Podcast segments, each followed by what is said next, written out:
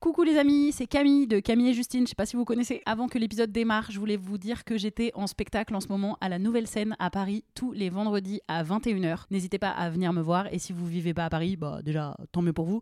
Et vous pouvez aussi venir me voir en tournée. J'annonce toutes mes dates sur mon compte Insta. Donc vous pouvez aller checker ça. Merci, bisous et bon épisode.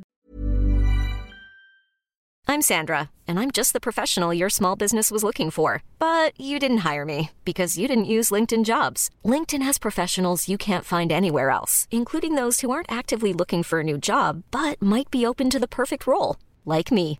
In a given month, over 70% of LinkedIn users don't visit other leading job sites. So if you're not looking on LinkedIn, you'll miss out on great candidates like Sandra. Start hiring professionals like a professional. Post your free job on linkedin.com/achieve slash achieve today. Avant qu'on se quitte, on a encore un tout petit temps pour se faire les petites euh, recommandations. Le petit top on est flop en janvier, culture. donc euh, le petit top flop culture. S'il y a quelque chose que tu as vu, lu, un truc que tu as envie de mettre en avant, tu as parlé de Benjamin Hmm. Sixou tout à l'heure, mais voilà, ça peut être un album, euh, un film, une série, ce que tu veux. Un Si tu livre, veux, on peut expo, commencer, comme ça tu as le temps d'y réfléchir un petit peu.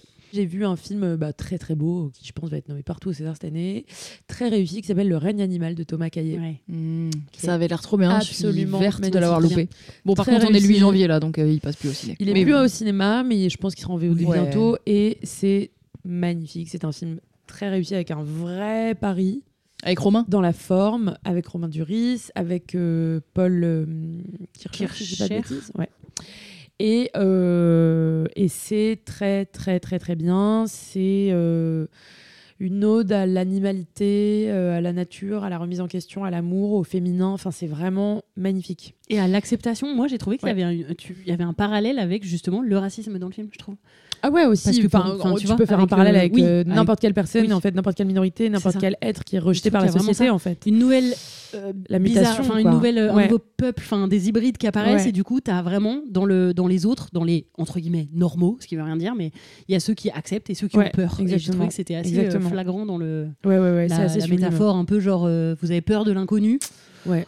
Pour aucune raison. Et puis, du fait. coup, le chemin de- du personnage de Romain Duris, c'est magnifique quand même entre ce qu'il raconte et la manière qu'il a eu de le gérer avec la mère.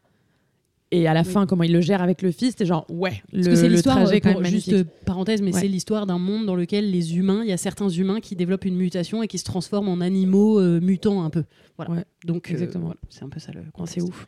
Et c'est vrai que c'est un bon film. C'est magnifique. Et en musique, euh, en ce moment, j'écoute pas mal de musique euh, traditionnelle euh, algérienne. euh, j'écoute encore et toujours Rosalia. Ah bah le dernier album de James Blake, Playing Robots into Heaven, un trésor. Allez, mettez-vous ça dans les petites oreilles. Ça peut être doux ça. Euh, moi, j'ai un conseil. Je pense qu'elle va, elle va être prolongée, donc je vous conseille d'aller voir le spectacle de Noémie Delattre au théâtre. Euh, elle joue au Maturin. Son spectacle s'appelle L'harmonie des genres. Et euh, bah, Noémie Delattre, euh, j'imagine, si vous nous connaissez, probablement vous la connaissez. C'est une, une femme qu'on adore, qui est très engagée, très féministe. Et ce qui est très cool dans son spectacle, elle a, je sais pas quel âge elle a, mais j'imagine 45, à peu près 45 ans. Et donc, dans son spectacle, elle est, ça démarre et ça y va franchement sur l'antipatriarcat, mais genre franco de porc, voilà. Et euh, Franco de Gérard. Franco de GG. et du coup, ça y va oh mon dieu, t'as fait un jeu de mots dans une vidéo cette semaine. My God, je meurs. Quand j'ai glissé sur le lard. Oui, oui, une tranche Bah de GG. C'est ça que t'as dit Oui. C'était Oui, fou. C'était excellent. Ouais, C'était fou. Donc oui, donc elle, elle fait, elle fait, euh, elle démonte vraiment le patriarcat.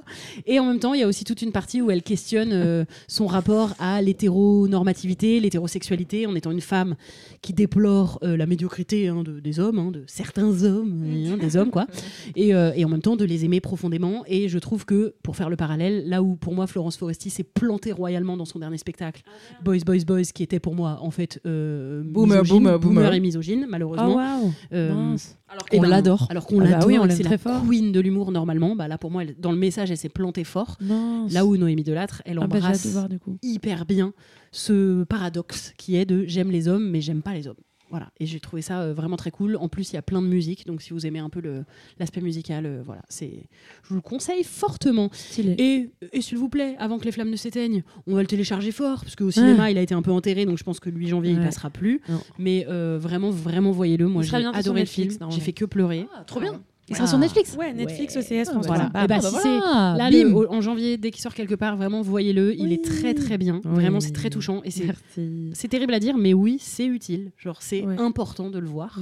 Et euh, moi, j'ai pleuré, j'adore pleurer devant les films, donc j'étais contente. C'est cool. Et moi, je vous reco, euh, hop, petite série rapido qui s'appelle Blue Eye Samurai sur euh, Netflix. Qui, il y a une saison, j'ai trop hâte de la deuxième, JPP. je sais comment, comment je vais faire pour attendre Je- J'en ai déjà marre. Euh, c'est un animé japonais. euh, non, alors, enfin. Enfin, c'est un, euh, c'est un animé, ça se passe au Japon, mais c'est une série améri- américaine, donc je sais pas qui l'a dessiné. Ah ouais, bon, pardon. Euh, en tout cas, ça a été, ça a été pardon. écrit par un couple, un mec et une meuf. Euh, voilà, et je vous fais le synopsis parce que je saurais pas l'expliquer comme d'habitude. Au Japon, en 1633, Mizu, un samouraï, est considéré comme un étranger en raison de ses yeux bleus perçants. Il entreprend un voyage pour se venger. Il se venge. C'est la fin du synopsis. Et c'est de la guerre et tout? C'est un peu la guerre, c'est un peu. Il y a grave des combats au sabre. Euh, ouais, parce que c'est hyper. euh, comment dire euh, Elle a les Bah là, yeux il faut te- faut voir la bouche bée. Ouais, voilà, truc, faut là, me ouais. voir ma tête. C'est haletant. C'est haletant, c'est très très série. À chaque fin d'épisode, non mais j'étais vraiment là, mais ça faisait longtemps que j'avais pas vu une série comme ça où Ah, genre wow. il est minuit, j'ai envie de dormir et c'est le dernier épisode et je suis là. Non non, il faut encore celui d'après. Il y a trop de climax à la fin de chaque épisode et tout. Les dessins sont trop beaux. Moi, J'adore les animés japonais, c'est trop. Stylé. Voilà, je vous recommande ça, c'est chambé.